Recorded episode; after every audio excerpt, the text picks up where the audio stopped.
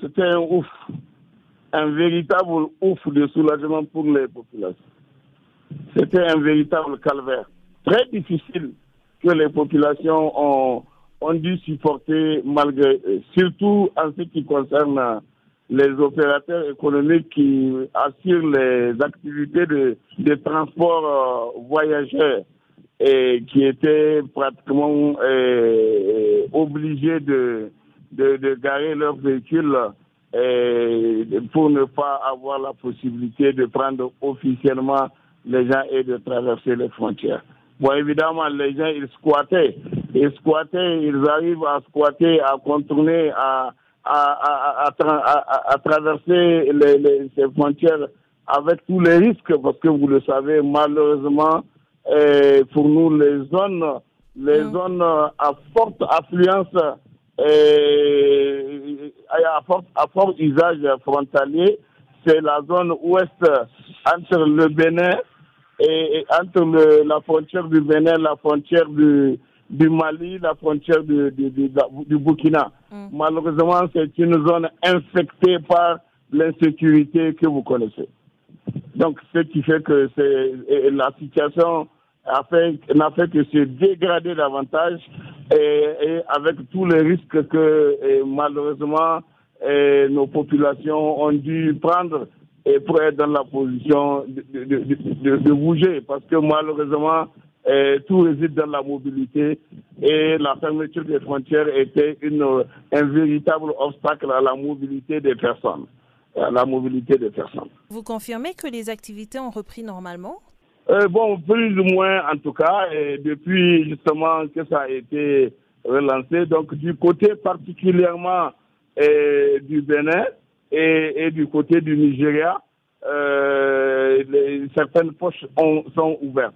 Et donc les activités ont repris euh, dans cette zone, et, et, on appelle ça.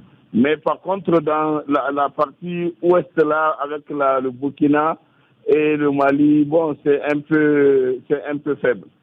C'est un peu faible. Donc, euh, mais je pense que euh, ça, ça, va pouvoir euh, progressivement aller parce que actuellement, la principale inquiétude, c'est l'inquiétude euh, des, des, des, des, interceptions possibles de ces, de ces terroristes-là qui interceptent nos populations et qui malheureusement est, sème la mort, le désordre, la désolation dans la, dans, la zone. Vous êtes aussi d'avis que c'est le contrôle et la maîtrise du, du, corona à travers une grande campagne de vaccination qui ont, qui ont permis officiellement cette réouverture Bon, vous savez, cette affaire de corona-là, moi, pour moi, c'est un machin.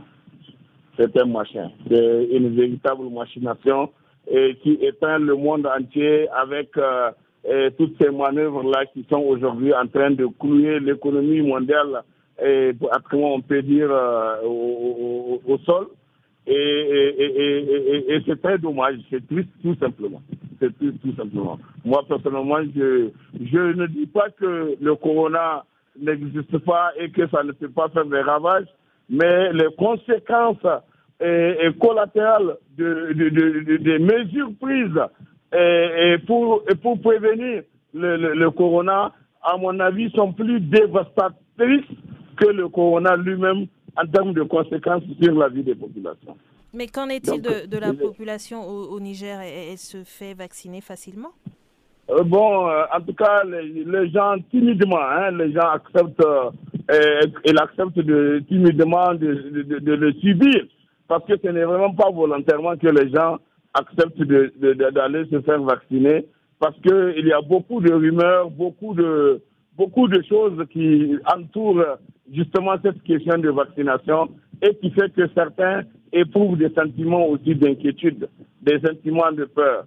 Parce que bon, jusqu'à présent, on ne, on, ne, on ne se dit même pas véritablement que c'est la vaccination qui est une garantie qui permet de considérer que bon, si vous êtes vacciné, vous n'êtes plus à risque.